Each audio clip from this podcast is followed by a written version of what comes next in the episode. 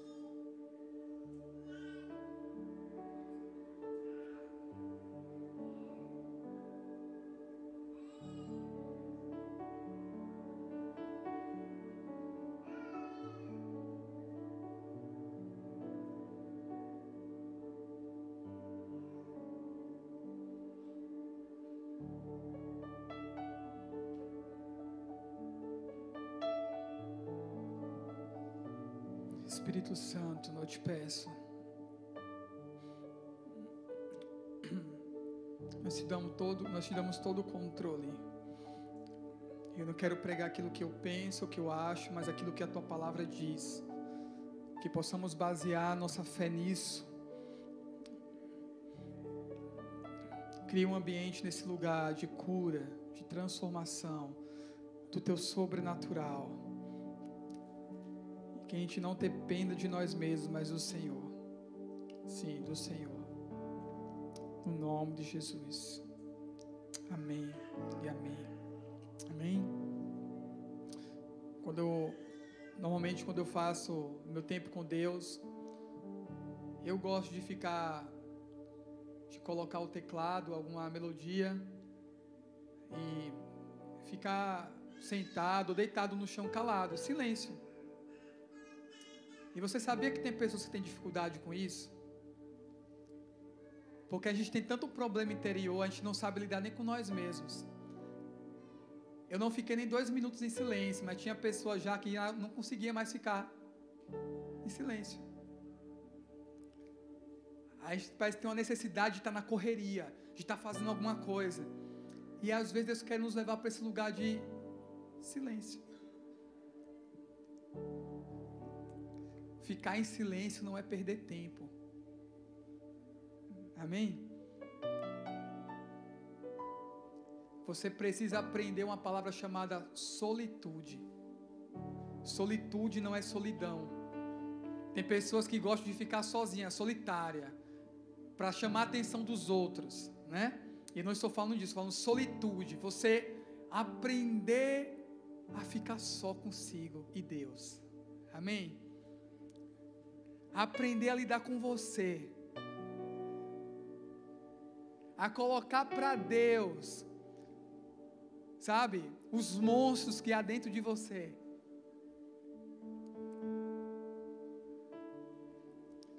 É o momento que eu mais sou ministrado, sabe? Deus vem de uma forma tão delicada e doce.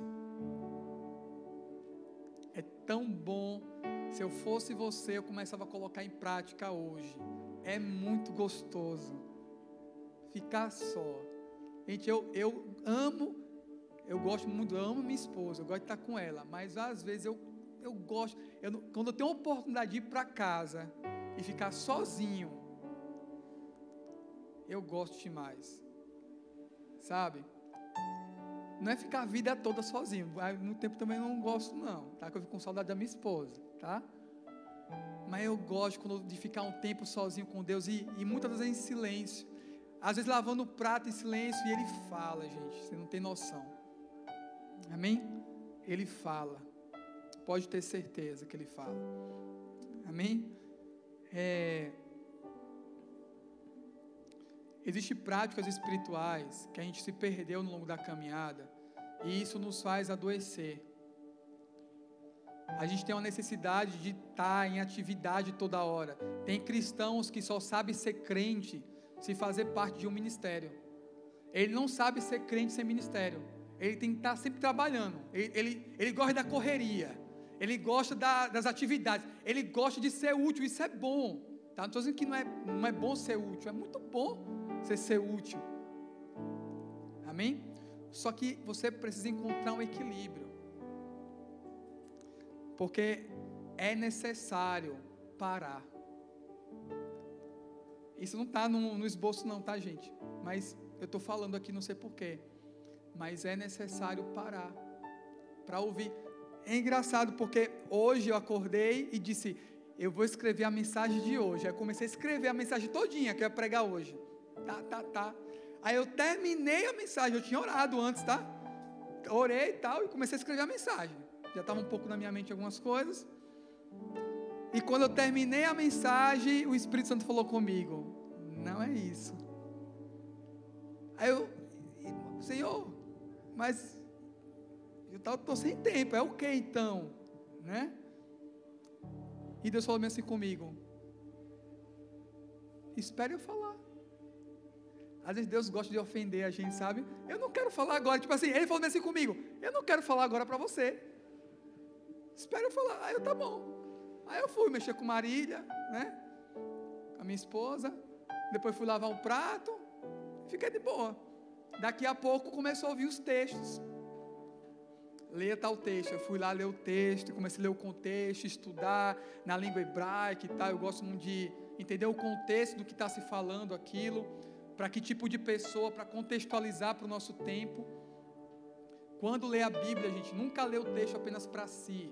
Primeiro leia o texto para quem o profeta ou apóstolo está falando, para que povo, o que, é que está acontecendo naquele tempo, o que está se passando, para você entender o contexto, senão você não vai entender, pode criar uma heresia, ok? E sempre lê o contexto do que está se falando. Tem gente que pega um texto lá, o Senhor é meu pastor e nada me faltará, só isso, né? E não pega todo o contexto que, que o que a carta está falando, do que está falando, sobre o que está falando. Tem um texto que a gente vai ler aqui que muita gente comete um erro com ele. Porque pega apenas um texto isolado e acaba criando uma heresia, algo que Deus não falou. E às vezes se ofende com Deus, porque fala bem assim, mas o Senhor prometeu para mim. Mas quando você vai ler o contexto, você que entendeu errado, Deus não prometeu nada disso. E muitas das nossas frustrações com Deus é porque nós pedimos de Deus aquilo que Ele não prometeu. Sabia disso? E o tema da mensagem é vivendo por algo maior. Amém? Então, deixa ele falar. Amém? Porque a gente às vezes pensa que sabe como fazer, né? E, cara, Deus, Ele sempre vai nos ofender, amém? Abra sua Bíblia em Salmo 119, 105.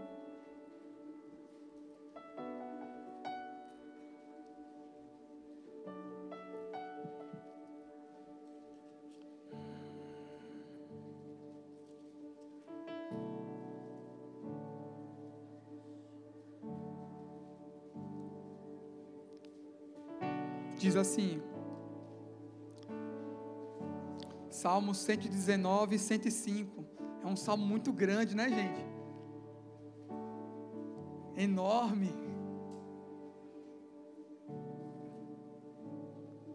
Pega esse salmo todinho e faz sua devocional. Você vai passar duas horas só nele, né? Só para ler. Mas vamos lá, eu só vou ler só um texto só, diz assim: A tua palavra é lâmpada que ilumina os meus passos e luz que clareia o quê? O meu caminho. Fale comigo assim: a palavra de Deus é o lugar mais seguro. Amém? Gente, coisa boa é se mover debaixo da palavra de Deus. Por quê? Porque é um lugar seguro. E hoje em dia nós vivemos um tempo muito complicado. Por quê? Porque, e Jesus falou sobre isso, que nos últimos dias viriam falsos mestres, e muitos falsos mestres começam a dizer que a Bíblia deve ser atualizada, o que a Bíblia ela não é a palavra de Deus. É uma parte da palavra de Deus, mas que ela precisa ser revisada. E eu concordo em parte no sentido de que a Bíblia tem que ser contextualizada. De que sentido? Por exemplo, existem textos na Bíblia que diz que o escravo deve ser fiel a quem? Ao seu senhor, mas hoje nós não temos, não estamos no tempo de escravidão. Isso não quer dizer que o apóstolo era a favor da escravidão. A questão é que era uma cultura naquela época. Isso prova também, abre parênteses, que Jesus não deixou os discípulos para brigar contra poderes políticos. Por quê? Porque quem vai fazer isso é Ele. Amém? Nós não temos, gente, a gente não vai conseguir, por quê? Porque o sistema do mundo, ele é falido, e nenhum homem vai conseguir derrubar. Apenas Yeshua, como a gente leu no início do culto aqui. Só ele tem poder para fazer isso. É tanto que quando, quando Jesus morre, pelo Império Romano, os discípulos não pegam espada e foice e vão lutar contra o Império Romano, não. O que, é que eles começam a fazer? Primeiro eles fogem, depois Jesus vem e diz assim: ó, vão e pregue o evangelho. Prega o evangelho, meu amigo. A nossa missão é amar Jesus e pregar o evangelho. Amém? Essa é a nossa missão. Amém? Trazer um pedaço desse reino para cá. Como assim? Quando tem alguém precisando de, de comer, a gente dá. Isso é um pedaço do reino, porque no reino ninguém passa fome.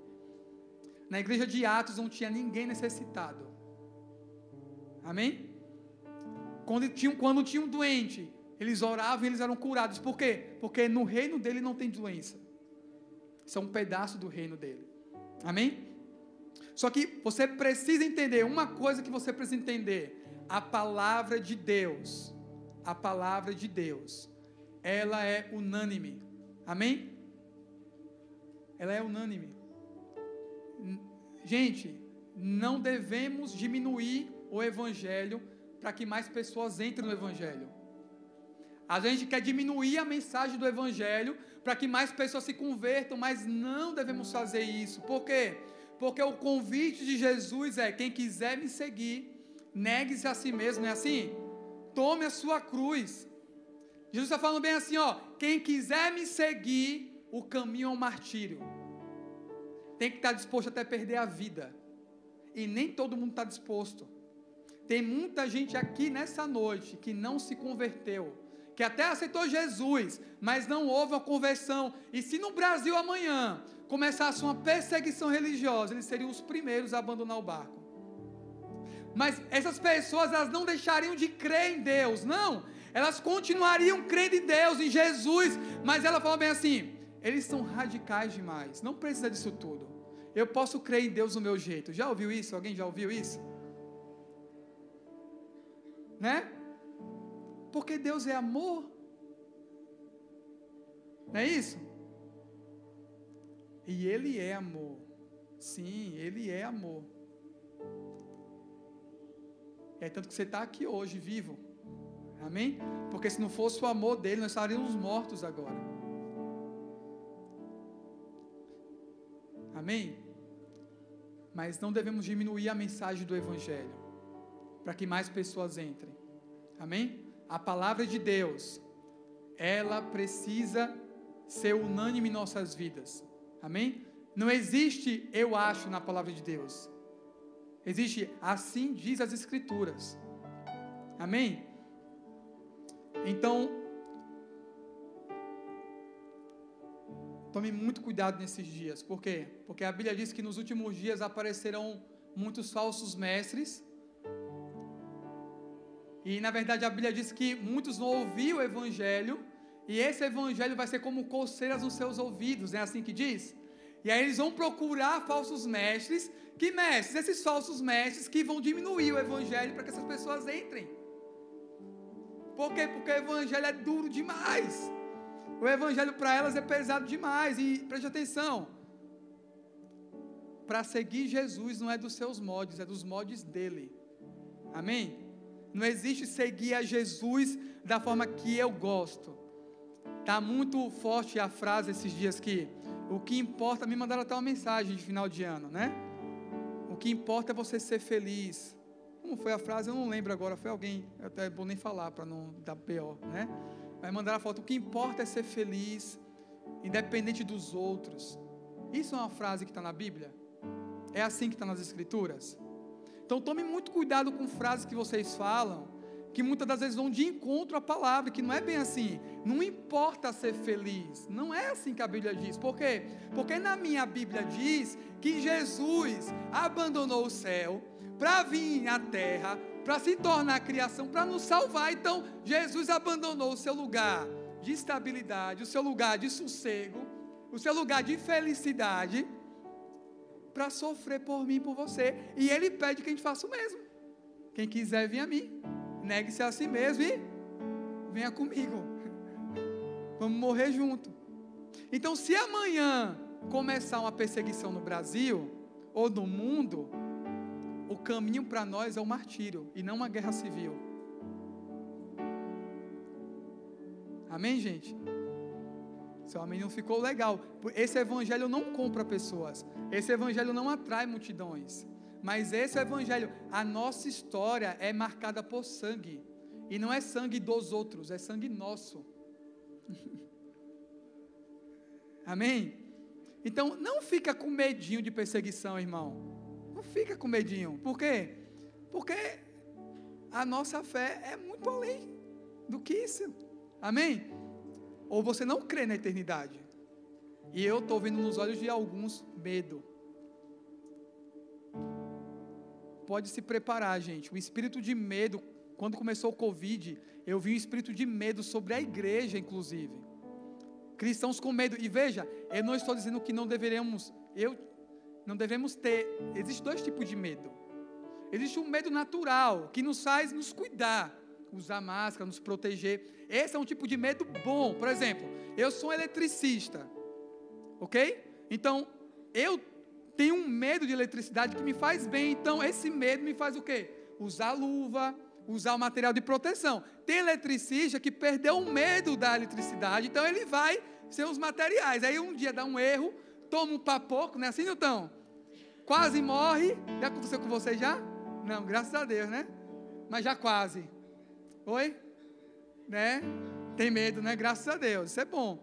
Esse medo é bom, tá? Mas existe um medo, e esse medo que a Bíblia diz, que é um medo de pavor, de não confiar. Você faz, o medo que você faz sua parte, mas um medo, existe um tipo de medo que te faz parar de viver, faz você parar, paralisar. E esse medo aqui não é bom. Amém? O medo que te leva para uma ansiedade, para uma depressão. Então, os, os psicólogos que trabalham aqui, né? Você é psicóloga, né? Aumentou ou não aumentou o número de casos, de pessoas querendo consultas? Por quê? Por conta desse medo, dessa insegurança. E se, e se você não tem a eternidade muito fixa na sua mente, a morte, ela te faz tremer. E eu não estou dizendo aqui que a morte, ela não nos faça sofrer e chorar, tá?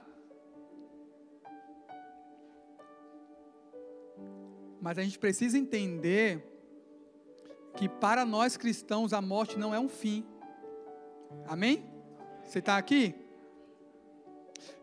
Por que você está falando isso, Ricardo, Felipe? Né? Falar Ricardo, porque tô, alguns me chamam de Ricardo agora, tá?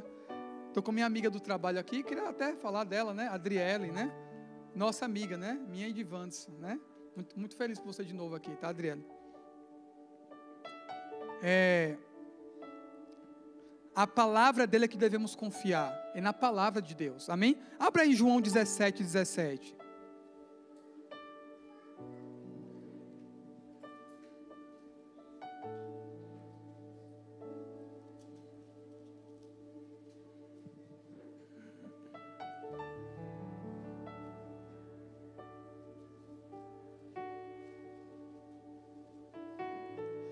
Diz assim: santifica-os na verdade, e a tua palavra é o quê? Já ouviu algum, alguém falar bem assim? Não existe uma verdade. Quem já ouviu isso aqui? Existem vários caminhos que levam a Deus. Não, gente, isso é mentira. Só existe um caminho que leva a Deus. E não é a igreja evangélica. Tá? Por sinal. Não é a igreja evangélica. Mas só existe um caminho que leva a Deus. E que caminho é esse? Jesus. Amém? Um católico pode se converter, amém? Pode ou não pode? E por incrível que pareça, um evangélico também pode se converter, amém? Infelizmente temos que pregar isso, gente, porque tem muita gente que está na igreja evangélica e que vai levar uma surpresa no céu, vai dizer assim: Eu não te conheço, mas eu era da igreja do pastor Sampaio, tá, você é da igreja dele, você conhecia ele, a mim não. Mas eu recebi até uma palavra profética dele. É, mas nunca recebi uma palavra profética minha. Inclusive eu usei ele para falar com você, mas você nunca vê a mim. Eu não te conheço, não tenho um relacionamento com você. Você sempre foi para a igreja para você ser curado, tocado, se sentir melhor. É assim ou não é que a maioria das pessoas vão para a igreja hoje? Esse tipo de fé, gente, não resistirá aos últimos dias eu sou muito chato, gente, porque eu, eu falo, Senhor, eu ia pregar uma mensagem bem legal para vocês hoje. Eu ia pregar uma mensagem que todo mundo ia sair daqui pulando. Você vai ser um vencedor. A hora é agora. Os seus filhos. Você vai prosperar. Vai vir carro. Mas Deus não deixou pregar isso para você, coisa linda. Infelizmente. Na verdade, felizmente. Por quê? Porque se você se converter a esse evangelho, nada vai poder parar você. Porque a Bíblia diz que nem morte, nem vida, nem principado, nem potestade, nada pode parar. Quem? Os seus filhos agora. Como é que nem potestade, nem morte, nem vida? O que é isso? Preste atenção, vocês não prestem atenção no texto. O texto está falando bem assim: mesmo passando por sufoco, mesmo tudo sendo contra você, você não morre, você não para.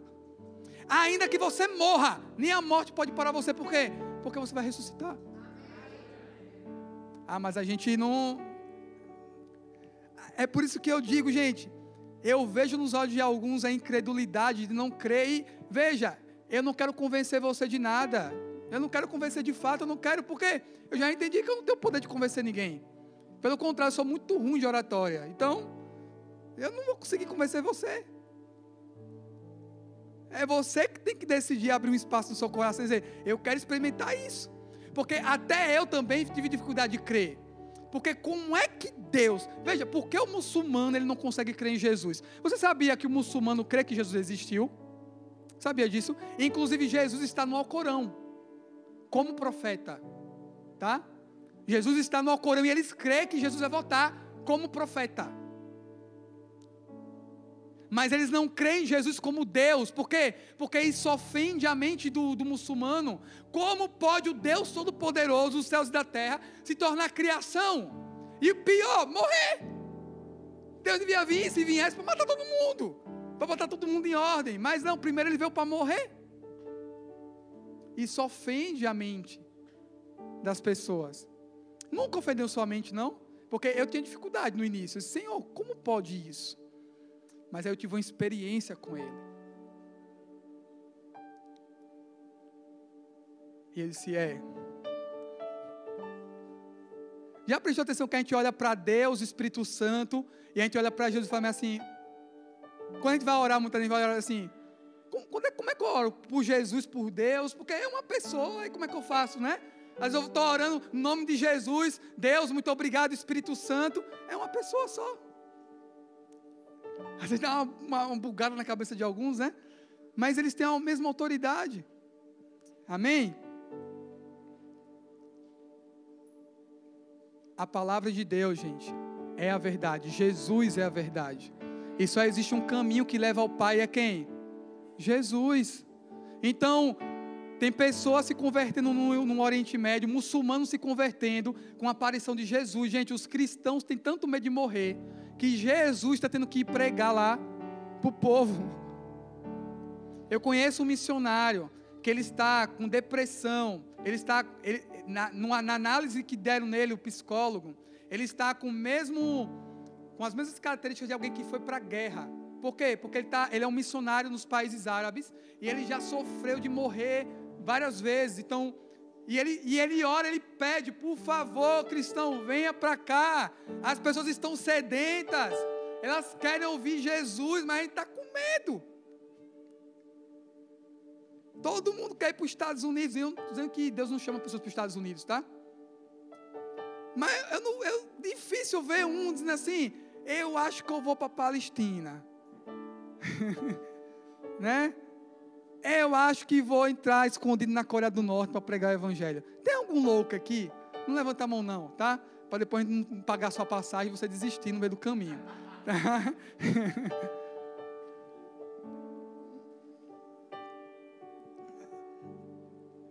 Mas, gente, nós perdemos a essência do Evangelho. A maioria das nossas palavras é para essa vida. Deus, e, e preste atenção, não estou dizendo aqui que Deus não quer te abençoar nessa vida, Ele vai. Amém? Ele é o mais interessado que você case bem, que você tenha uma vida próspera. Ele é o mais interessado, mas preste atenção: o Evangelho nunca é para você, é sempre para o outro. Tudo que Deus te dá nunca é para você. Fale para o irmão que está. Eu, não, eu sei que tem gente que não gosta disso, mas eu vou fazer isso porque acorda você. Fale para o irmão que está do seu lado. Tudo que você tem não é para você, é para mim. Fale bem assim: a unção que Deus deposita sobre você, fale para Ele.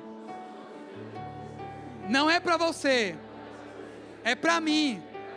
Os dons que Deus libera sobre você não é para você, é para mim. Amém? Gente, eu estava vendo, eu gosto muito de história de avivamento. E tem um pastor que viveu avivamento, o cara não tinha nenhum ensino médio. Olha a experiência do cara. O cara sofreu um naufrágio, perdeu toda a sua família.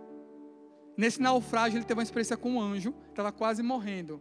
E o anjo falou bem assim para ele: A sua mão esquerda vai dar o diagnóstico da doença que as pessoas estão. Eu vou te levantar e o seu ministério vai ter como ênfase o ministério profético e a cura. Gente, o cara chegava num culto assim, ele falava bem assim: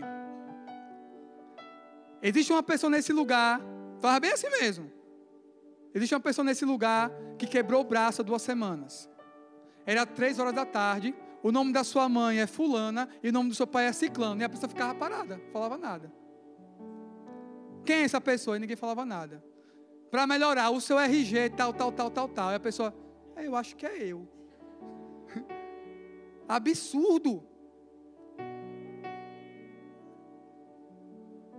Esse cara sofreu um acidente de carro com sua família, com sua esposa.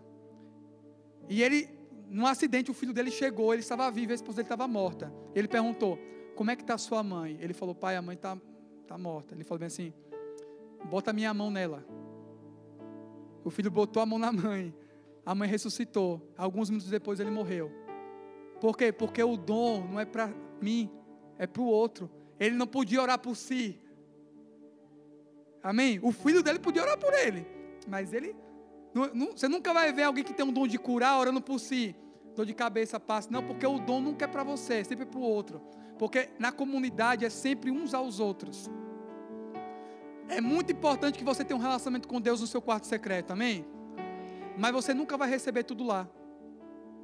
Tem coisas que só tá no seu, tem coisas que você só recebe no seu lugar de intimidade com Deus, e tem coisas que você só recebe aqui, na comunidade.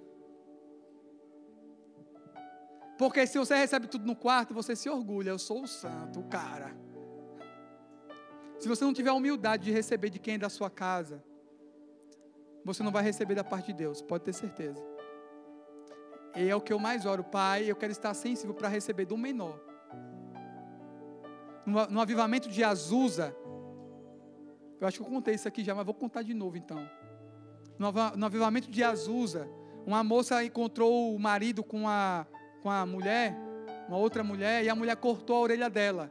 Ela foi para a igreja com a orelha na mão uma criança de 12 anos. Isso, a criança conta já velha, com 90 e poucos anos, a, a experiência dela no avivamento.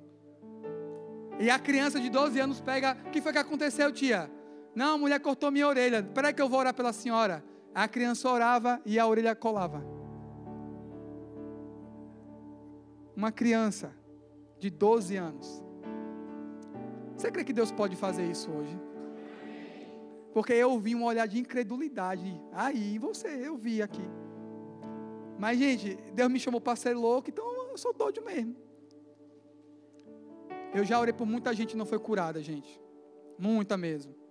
Uma vez eu estava numa igreja e tem uma mulher de cadeira de roda. E eu fui orar com muita fé. Eu digo, hoje vai. Eu orei de tudo que é jeito, irmão. Pense num cara que saiu desanimado, ferrado. A mulher não levantou. E eu disse para o Senhor, eu disse, eu nunca mais oro por cura. E Deus falou bem assim comigo. Qual é a verdade? A sua frustração de não acontecer ou a minha palavra que diz que você deve orar pelos enfermos? Eu disse, tá bom, Senhor, eu vou orar pelos enfermos. Mesmo quando não aconteça. Um cara chamado Todd White, ele orou por 700 pessoas antes da primeira pessoa ser curada. 700 pessoas. Então, isso é persistir em fé mesmo, né? Esse era persistente. A, a esposa dele tinha vergonha dele, porque ele estava no mercadinho e orar por alguém, ela, ela fugia com o menino. Porque nunca acontecia.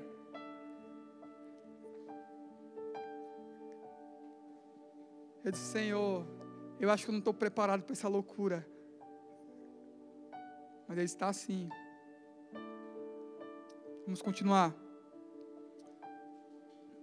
Abra em Salmos 37, 4.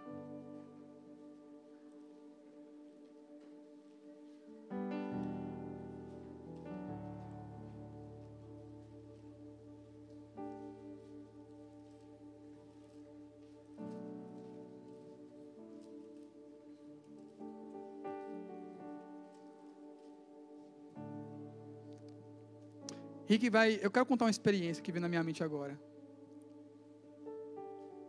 Eu falei de uma que me frustrou, né? mas eu vou falar uma que me deixa, me deixa empolgado até hoje.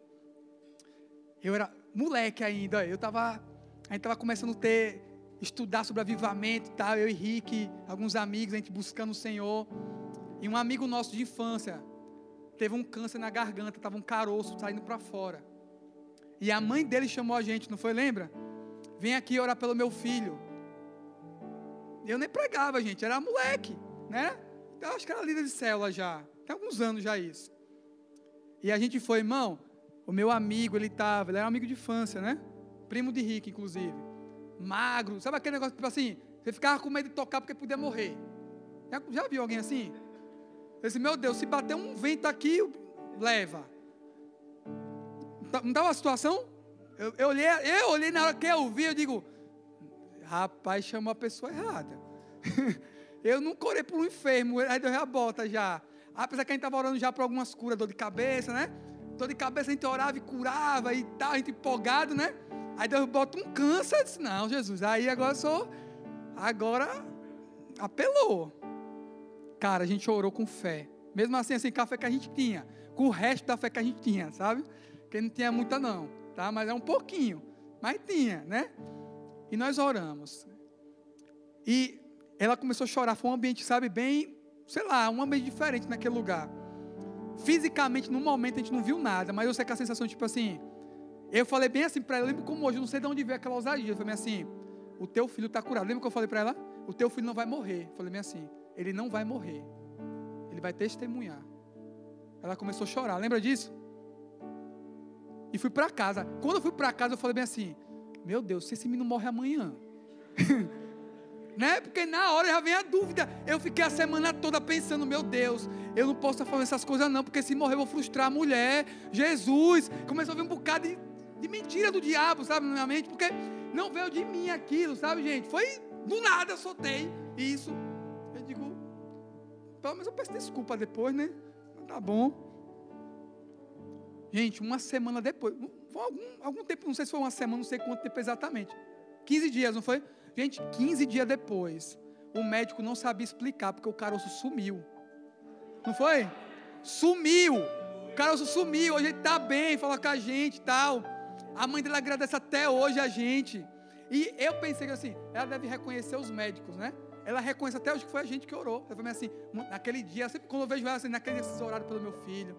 É um homem de Deus esse menino, né? Aí você fica todo, né? né? Aí Deus de vez em quando vem e dá, né? Calma, que não foi você, foi eu. Lembra que você foi no carro dizendo, meu Deus, não foi curado, né? Então não foi eu, foi ele. Então, gente, eu creio que ele cura ainda. Amém? E ele pode curar pessoas nesse lugar hoje, amém? Porque aconteceu uma frustração, tem que contar também uma botar gume para cima, né, gente? É, isso aí, vamos embora. Vamos lá, ler Salmos 37, 4. Olha um texto que a gente lê muito errado. Veja, olha o texto. Deleita-se no Senhor, e Ele atenderá aos desejos do teu quê? Na tradução Almeida, eu não vou pedir, pode, se puder botar, diz assim: Agrada-te do Senhor, e Ele satisfará os desejos do teu coração. Eu gosto mais dessa versão, tá? Muita gente lê esse texto e fala bem assim: se eu me agradar do Senhor, se eu agradar o Senhor, Ele vai satisfazer todos os desejos egoístas do meu coração. Não é assim? Aí você começa a pensar no carro, no homem que você imaginou ter, né? Você começa a imaginar Paris, as viagens, as Maldivas, ah, cai tudo, e jet skis e tal, e prosperidade, e só glória, e voando de foguete, e tudo mais, né? E roupa chique. É ou não é? Deus vai satisfazer os desejos do meu coração, se eu buscá-lo, se eu adorá-lo e adorar, adorar Ele, e vai dar tudo certo, e tênis da Adidas. Gente, o texto diz: agrada-te do Senhor, e Ele satisfará o desejo do coração. A palavra satisfazer não quer dizer que Ele vai fazer o que o seu coração deseja é que Ele vai satisfazer os anseios do seu coração. Porque o seu coração pensa que o anseio que ele necessita é um homem. Mas eu não sei quem casou aqui já e tem esse anseio, mas quando você casar, você vai entender que esse anseio não vai ser satisfeito nem no seu casamento. É engraçado que o povo fica às vezes solteiro, né? Triste. Meu Deus, Deus não manda um varão para mim, né? Uma varoa, fica triste. Aí Deus arruma, o bicho casa. Aí com dois meses quer separar. Então não é você não esse cara, viu? Preocupe não. Por quê, gente? Porque eu amo minha esposa. Ela é linda, top, maravilhosa, tudo demais. Tudo mais do que eu pedi a Deus. Pode ter certeza disso. Porém, ela não consegue satisfazer os desejos do meu coração. Ela me frustra, como eu frustro ela também. A gente comete erros com os outros porque a gente erra. E se eu não perdoar ela, se ela não me perdoar, a gente vai separar. E se eu fico tentando satisfazer os anseios mais profundos do meu coração no outro, eu vou morrer. Gente, o seu coração é enganoso. Se você tentar viver baseado no que você sente, você vai parar numa cova. Essa geração é a geração que vive, os nossos filhos são idolatrados, são os nossos filhos são ensinados a viver aquilo que sente. Então, se eu sinto um desejo por um outro homem, eu devo seguir o meu coração. Não, mas eu, estou sentindo um desejo. Gente, aí daqui a pouco o cara sente desejo por homem e mulher, é os dois. Olha que loucura, gente. Daqui a pouco o cara não tem sexualidade, ele é neutro. Olha que falta de identidade nós estamos tendo. Eu conhecia um amigo meu na faculdade, na UFES, que ele dizia que era um animal. Sério? Ele ia de um bicho lá, não sei o que era. De um animal, não. Era, ele se identificava com um personagem de um jogo. E ele ia de anime para a faculdade. Eu dizia, meu Deus do céu. Daqui a pouco o cara é uma árvore. E eu não estou dizendo isso aqui, gente, para. Veja. E eu não estou dizendo isso aqui do fundo do meu coração, com muito amor e temor. Não estou falando isso aqui para julgar ninguém, porque eu acredito que a igreja também entra no caminho de querer condenar as pessoas. As pessoas têm que ter liberdade para escolher o que elas quiserem. Tá ok? Ele, cara, eu tenho amigos que é o que, ele quiser. Ele é meu amigo, eu vou andar com ele, eu vou amar ele. Mas se ele quiser seguir Jesus, eu prego o evangelho. Eu preguei o evangelho para um amigo meu, eu falei assim, eu preguei o evangelho para ele, eu disse assim, eu preguei o evangelho para você, mas eu lhe ofendi em algum momento? Eu lhe condenei? Não. Mas eu estou pregando para você o evangelho. Porque ele falou assim que tem umas igrejas aqui que era LGBTQ+, já aqui em Aracaju. Eu disse, você pode ir, mas tu vai com o inferno. Eu falei isso para ele, gente, eu não tenho problema em falar isso. Porque você não é obrigado a seguir Jesus, gente. Seguir Jesus é uma escolha. Você segue ou não. Isso escandaliza você? Isso pode me prender, né, gente? Mas veja, isso não me faz desrespeitar o outro. Isso não me faz pegar e condenar as pessoas, você vai para o inferno e não sei o que, não. Mas, cara, você quer seguir Jesus? Para seguir Jesus, tem que morrer. Por mais que você sinta isso, você pode ter sentido isso de quando você era da outra vida. Porque, gente, a nossa carne é caída. O Paulinho, quando nasceu, ele já era egoísta. O Paulinho, quando nasceu, já queria bater na mãe. É assim ou não é? Porque nós somos maus por essência. Então, se eu seguir o meu coração, gente, eu tenho um primo meu que eu fico tirando lá com ele. Esse cara está maluco.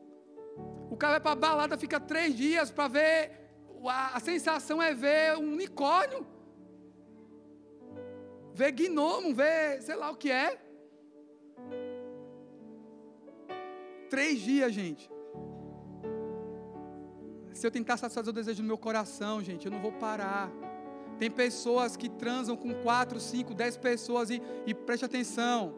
Isso mata as pessoas, mata as pessoas, mata as pessoas. Vai matando, vai matando e vai matando. Por quê? Porque elas vão vivendo satisfazer. Eu estou falando de sexualidade aqui, mas veja, veja como é as coisas. A gente mete o pau também no, no homossexual, seja quem for, mas também não mete o pau no cara que é casado, né?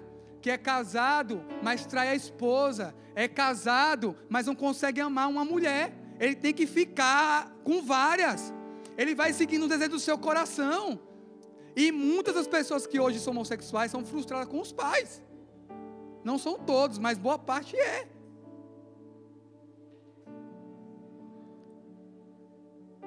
Não adianta, gente. Todo mundo é mal. Escute, o hétero que não se converter vai para o inferno também. Se você está na igreja e você traz sua esposa e você não se arrepender, tu vai para o inferno, cara. Não sabia disso? Que não tem como seguir dois senhores? Jesus falou isso. E tem gente que está talvez aqui nesse lugar hoje que tem uma vida dupla, que a esposa não sabe, mas ele tem mais de uma mulher, e está na igreja, levanta a mão e adora o Senhor. E ele acha que é melhor que homossexual ainda. Olha que loucura! O cara que está lá no STF, lá, o cara que está lá no governo, para lutar pela igreja, ele tem mais de cinco mulheres. É isso que está na nossa sociedade hoje. Olha que loucura, cara. Isso não ofende vocês? Se o mentiroso não se converter, ele vai para o céu? Não vai para o céu. Só existe uma verdade, amém? Só existe uma verdade, e a palavra de Deus. Amém?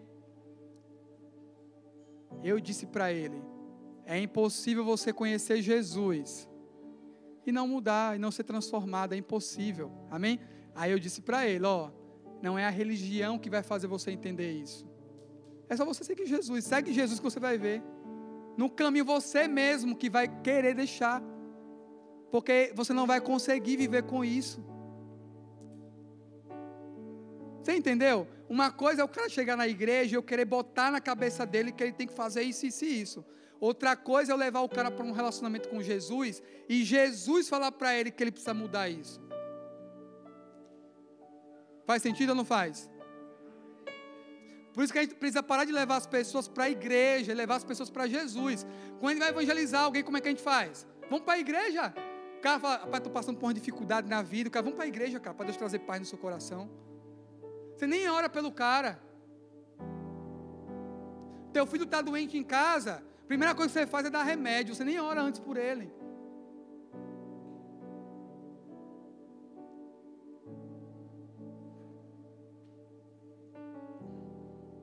Vocês estão entendendo? Estão muito em silêncio, acho que eu falei besteira, não foi? Ou não?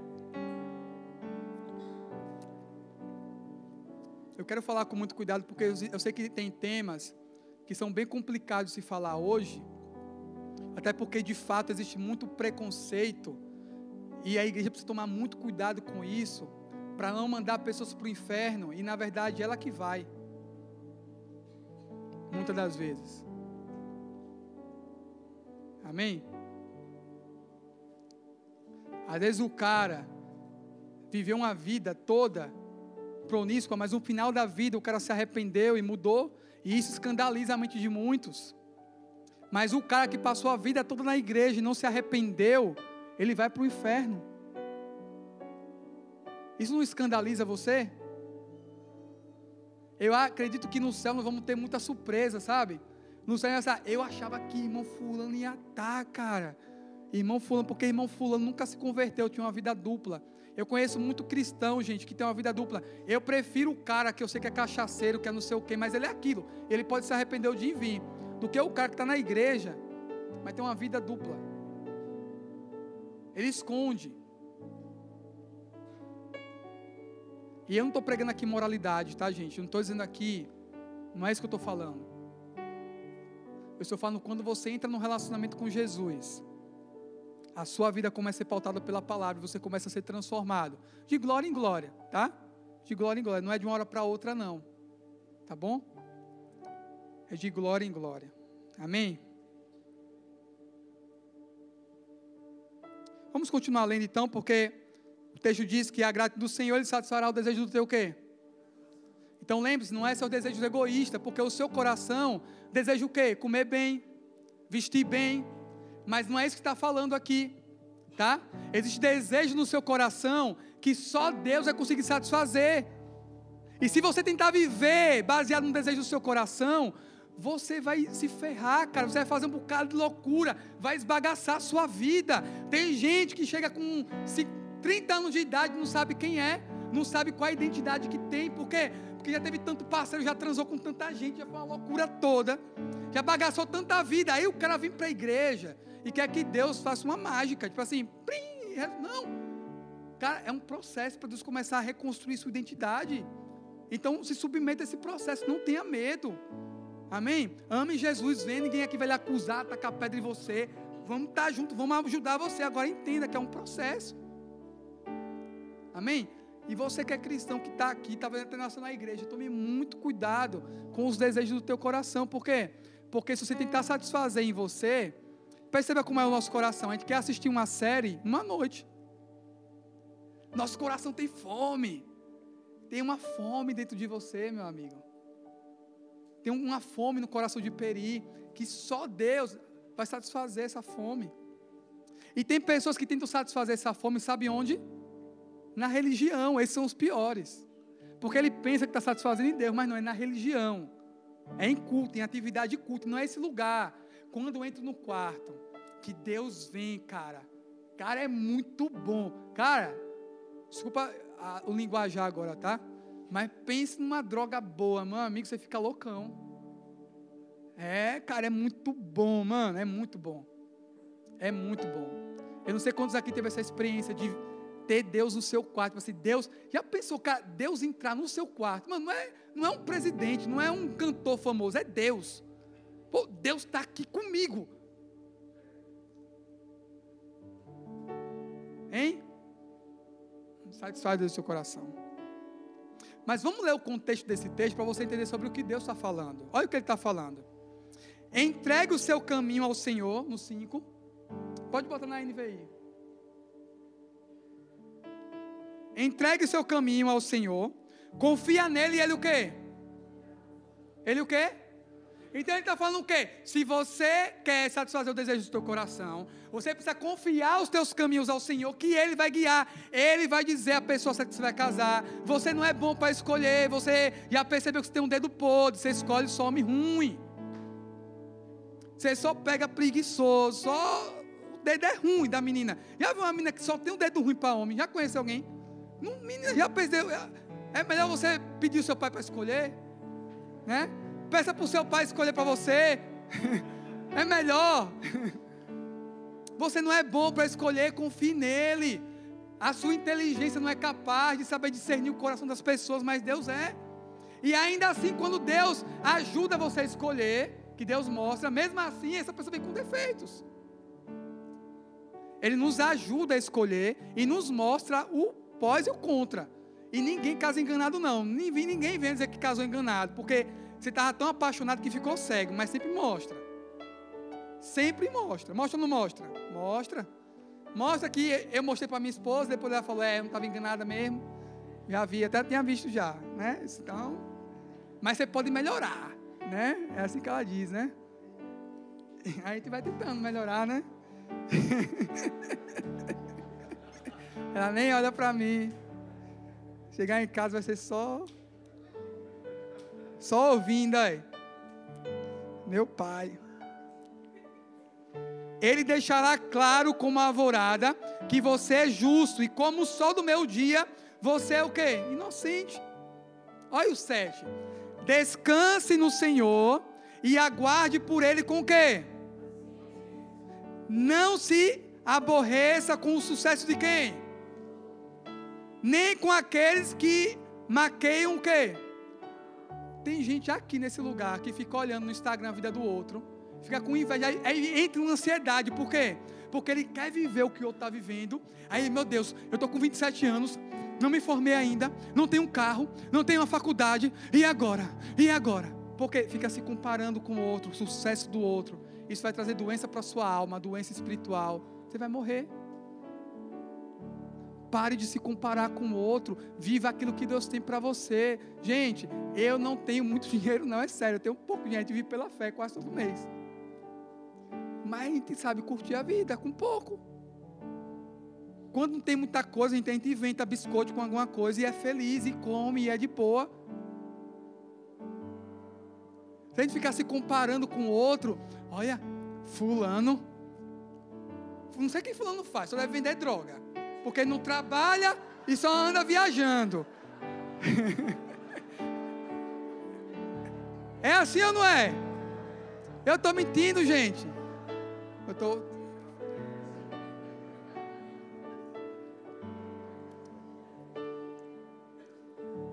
Essa aqui arrumou o cabeça branca, só pode.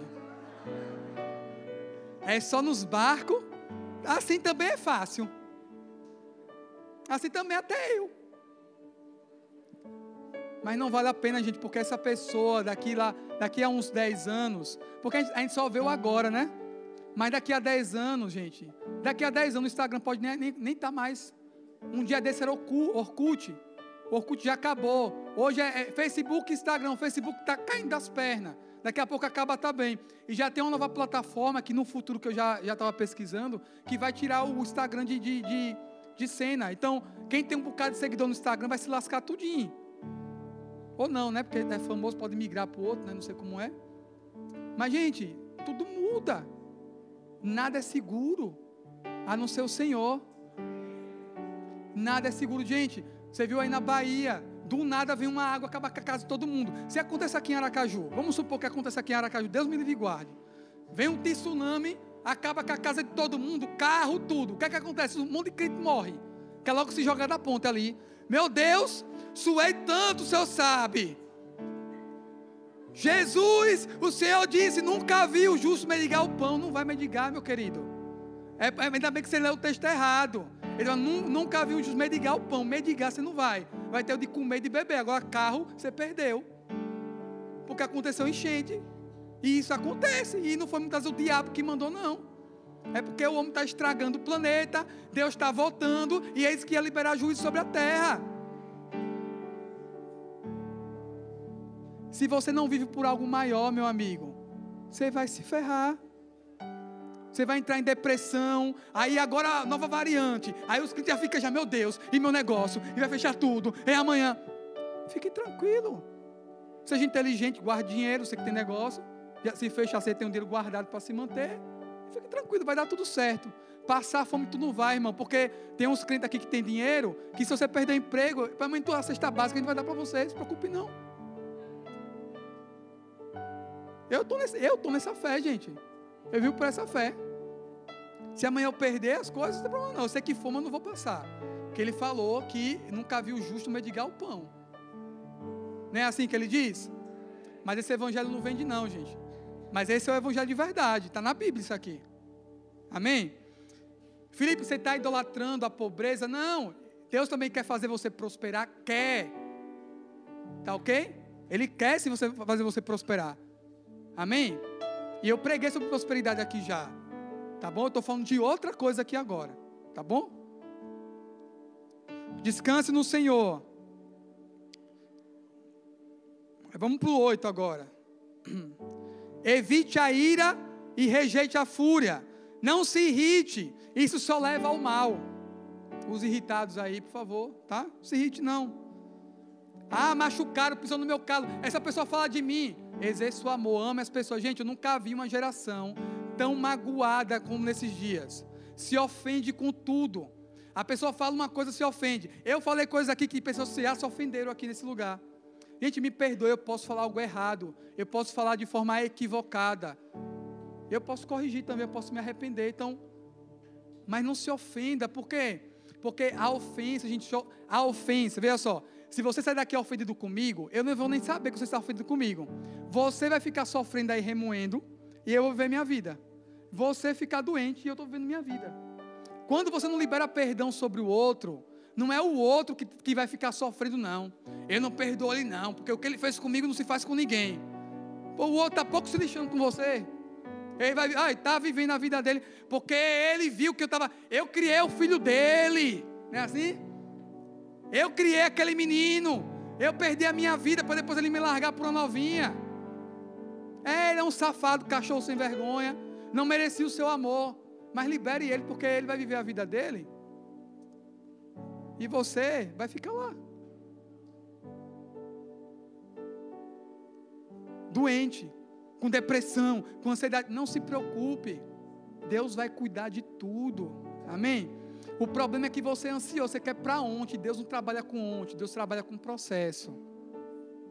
Tem pessoas que perdem, depois que eu me converti, parece que minha vida piorou. É, piorou. Mas é melhor para o céu perdendo coisa do que para o inferno com aquilo que você tanto amava. Entenda, o seu sofrimento é momentâneo. O sofrimento que você ia passar quando estava com aquele negócio que você perdeu, ia ser um sofrimento eterno depois, porque você não quer estar aqui. Se você não perdesse aquilo que, que te trouxe aqui, que tem gente que está aqui porque perdeu alguma coisa. Então aquilo que você perdeu vai gerar uma glória muito maior.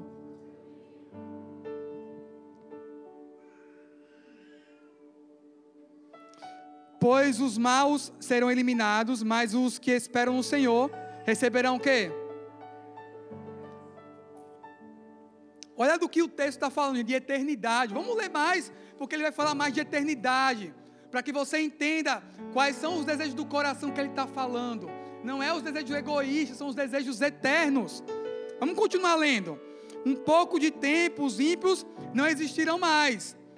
Por mais que você os procure, não terão encontrado, mas os humildes receberão a terra por quê? Você vai receber a terra por herança, mas não é agora não, meu querido. Ele está falando aqui da eternidade. Está falando de um tempo futuro. E desfrutarão do pleno bem-estar. Todo mundo está pensando que algum político vai trazer um pleno bem-estar para a sociedade. Isso é a figura do falso Cristo, você sabia disso? E está se levantando muitos falsos cristos e a igreja está se arrebanhando. Achando que vai salvar. Não vai, gente nunca vai ter um pleno bem-estar, só no governo de Yeshua. Amém? E é por isso que o seu coração anseia por esse governo.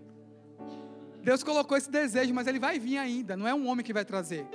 Amém? Os ímpios tramam contra os justos e os rosnam contra eles. O Senhor, porém, ri dos ímpios, pois sabe que o dia deles está o quê? Quem fica dizendo que você está perdendo a vida, Rapaz, vai curtir a vida. Meu querido, não fica julgando ele, mas fica de boa. Porque você sabe que você está crendo para algo que é eterno. Amém? Os ímpios desambaiam a espada e preparam um arco para abaterem o necessitado e o pobre. Não é isso que acontece hoje? Para matarem os que andam em retidão. Mas as, sua, as suas espadas irão atravessar-lhe o coração, e os seus arcos serão quebrados. Melhor é o justo do que. Melhor é o pouco do justo do que a riqueza do quê? Dos ímpios. Eu conheço tanta gente que tem tanta riqueza, mas é, é, um, é o filho que não fala com o pai, o filho nas drogas, a loucura, a casa toda, mas é todo mundo no Instagram, todo mundo de barco, todo mundo de, de skis, todo mundo bem. Mas a vida é uma desgraça. Então, meu amigo, já viu o ditado que quem faz a festa é a galera? Não é o que tem? A gente já foi para tanta casa de praia, né? Que só tinha um mosquiteiro, um colchonete no chão, né? Assim? Um som velho e era a melhor festa. Cara, é, é sério. Eu tenho uma família minha que é meio rica. Às vezes quando eu vou para lá é tão chato, sabe? Que aquele negócio todo mundo bem delicado aquele negócio bem, né? Eu vou para fazer, né? A média e tal. Mas eu gosto da bagunça dos meus amigos. Eu gosto de comer, de resenhar, de brincar, de, né? de comer a coxinha lá, velha. Né? Eu gosto disso, gente. Coisa boa também é bom, tá? Mas bom é com a galera também. A galera boa, se tiver coisa ruim, a gente faz a festa também. Pois o braço forte dos ímpios será quebrado, mas o Senhor sustenta quem? Quantos justos nós temos aqui? Ah, tem muito justo então. O Senhor cuidará da vida dos íntegros e a herança deles permanecerá para sempre. Em tempos de adversidades, não ficarão decepcionados. Em dias de fome, desfrutarão de quê? Então não se preocupe, Deus vai cuidar, meu amigo. Você não vai passar fome, não. Pare de ficar ansioso.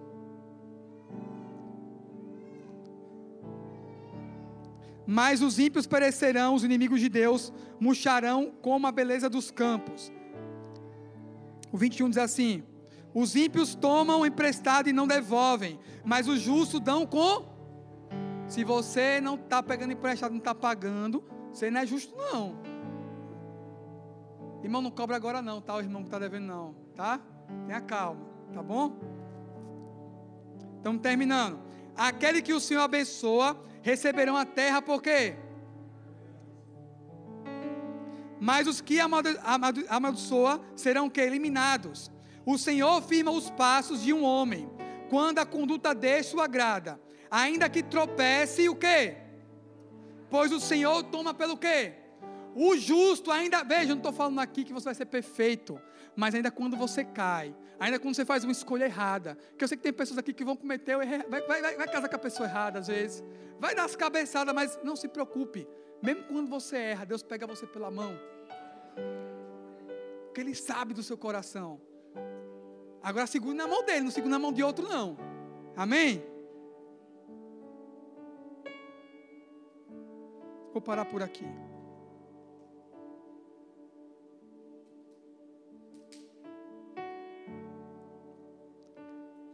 Vou repetir a dica. Nunca lê apenas um. Tem gente que quando vai ler a Bíblia, lê no sorteio, né? Aí quando abre, você é meu pastor e nada me faltará, né? Leia sempre o capítulo todo, para você entender o que você está lendo. Para você não pensar que Deus está prometendo algo que Ele não prometeu. Amém? Estamos terminando. Vamos abrir lá em 1 Coríntios 15, 19. Nunca acredite quando o pregador diz que está terminando, gente. Nunca acredite. 1 Coríntios 15, 19.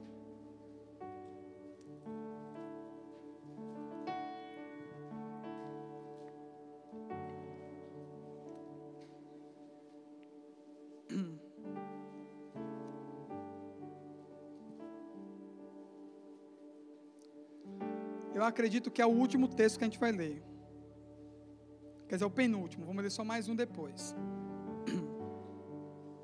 Mas estamos terminando, eu acho. 1 Coríntios 15, 19. Diz assim: Se é somente para esta vida que temos esperança em Cristo, somos os homens os mais o quê? Dignos de quê? De compaixão. Gente, se é para essa vida que você espera somente, você vai sofrer como todo mundo está sofrendo: ansiedade, medo, depressão. Tem gente que fica tentando esconder os seus medos em show e festa. Mas eu, eu, gente, eu rodei de Uber durante muito tempo. E eu gostava de rodar nas festas porque a dinâmica era alta, né? E era toda noite, toda noite. Eu pegava a gente show, ia chorando no carro, e eu pregando o evangelho. Ia para o show, mas voltava chorando, sozinhos. Porque os amigos que parecia que tinha, mas não tem. Os amigos é tão miserável que largava as mulheres no carro bêbada, sem saber para onde ia. Se eu fosse um canalha, fazia o que queria com aquela mulher. Mas você disse que é seu amigo. Né? Essa desgraça é seu amigo. Isso é para essa vida que apenas que você espera, gente. É apenas para essa vida você é miserável. Entenda, a nossa vida passa rápido, gente é muito rápido. Um dia desse você estava no ensino médio. Um dia desse você nem pensava em trabalhar. Um dia desse você nem sabia que ia fazer uma faculdade. Um dia desse eu nem sabia que ia casar. Daqui a pouco eu estou com um filho. Daqui a pouco eu estou com barba branca. Daqui a pouco, Peri já é tatara, sei lá, né? já, é, já tem bisneto.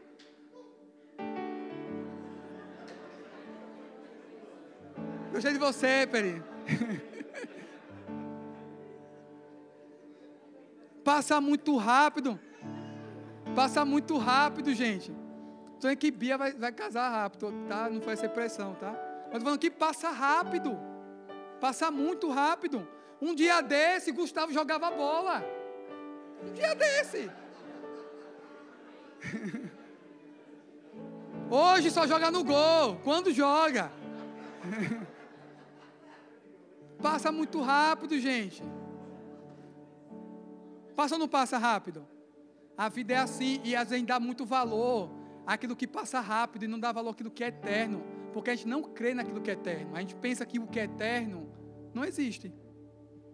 A gente diz que crê, mas a nossa vida prática não fala a mesma coisa. Sabe por quê? Porque a maior parte do nosso dinheiro é investido em roupa, é investido em comida, a maior parte do nosso dinheiro não é investido em pessoas. Suas metas de 2019, 2022. As suas metas de 2022. Você colocou quais metas? Certamente você colocou fazer mais uma faculdade ou fazer mais um curso. Mas talvez na sua meta de 2022 você não colocou ajudar mais um missionário. Você não colocou abençoar um irmão uma vez no mês. Certamente você não colocou ajudar uma instituição de caridade. Certamente você não colocou isso. Por quê? Porque na, na sua agenda de prioridades, o reino não é prioridade. Por quê? Porque os seus olhos estão muito aqui, no agora. E eu não estou dizendo que não tem que se preocupar com seus estudos. Eu não estou dizendo que você tem que se preocupar com sua esposa, com sua faculdade. Eu estou dizendo que você, você precisa não ter essas coisas como primeiro lugar no seu coração. Pelo contrário, quem entende o reino faz a faculdade para manifestar o reino naquele lugar.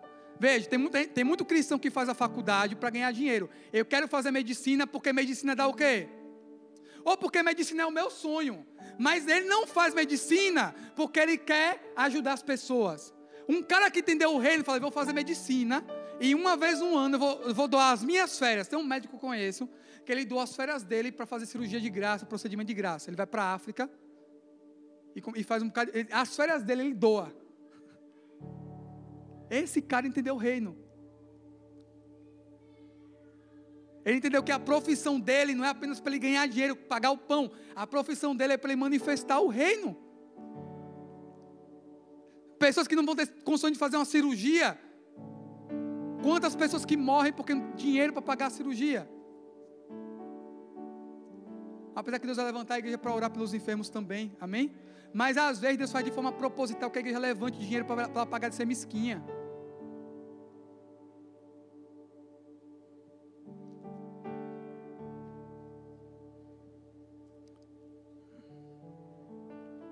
Vamos ler o 20. Mas se de fato Cristo ressuscitou entre os mortos, sendo Ele as primícias dentre aqueles que dominaram, visto que a morte veio por meio de um homem, mas também a ressurreição dos mortos veio por meio de quem? de um homem. Pois da mesma forma como Adão, todos morreram, em Cristo todos serão quê? Quem crê que um dia vai, vai, vai ser ressuscitado, amém? Porque a morte não é um fim para a igreja. Você precisa crer no poder da ressurreição. É isso que Paulo está ensinando aqui. Ele está dizendo aqui, ó, se você, você precisa viver de uma forma que a vida não acaba na morte para a gente.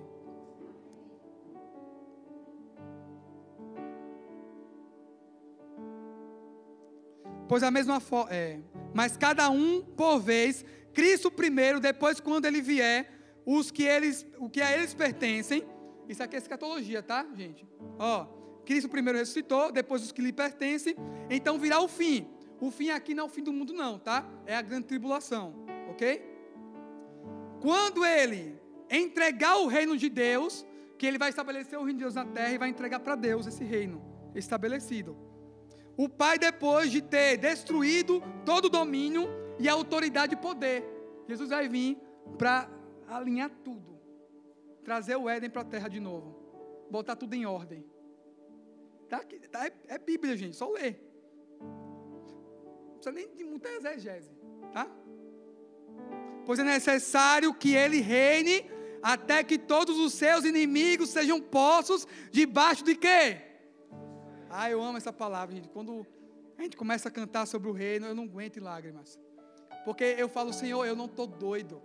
É, existe uma mensagem no meu coração. Eu estava no açaí com o menino ontem, eu prego isso. Eu não consigo, é uma mensagem que está em mim. E eu sei que é loucura para muita gente, mas para mim não é.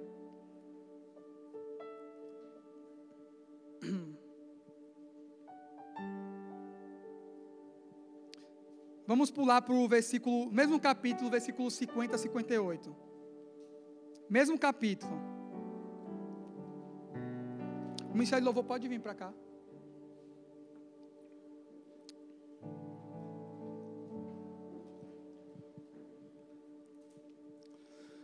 Irmãos, eu lhes declaro que carne e sangue não pode herdar o reino de quê? Nem o que é perecível pode herdar o nem o que é perecível pode herdar o imperecível. Eis que lhes digo um mistério: nem todos dormiremos, mas todos seremos o quê? Ele está falando assim, ó, tem gente que não vai morrer porque ele vai voltar e essa pessoa não está viva. Talvez ele volte e a gente esteja aqui na terra mas todos vamos receber um corpo glorificado, é isso que ele está falando. No momento, no abrir e fechar dos olhos, o som da última trombeta, trombeta vai o quê? Vai tocar, pois a trombeta soará, os mortos ressuscitarão, incorruptível, e nós seremos transformados. Paulo achava aqui que ele tá, ia estar tá vivo ainda. Eles viviam tanto nessa expectativa que eles pensavam que ia estar tá vivo. pois é necessário que aquilo que é corruptível se revista de incorruptibilidade, e aquilo que é mortal se revista de imortalidade. Você vai receber um corpo glorificado.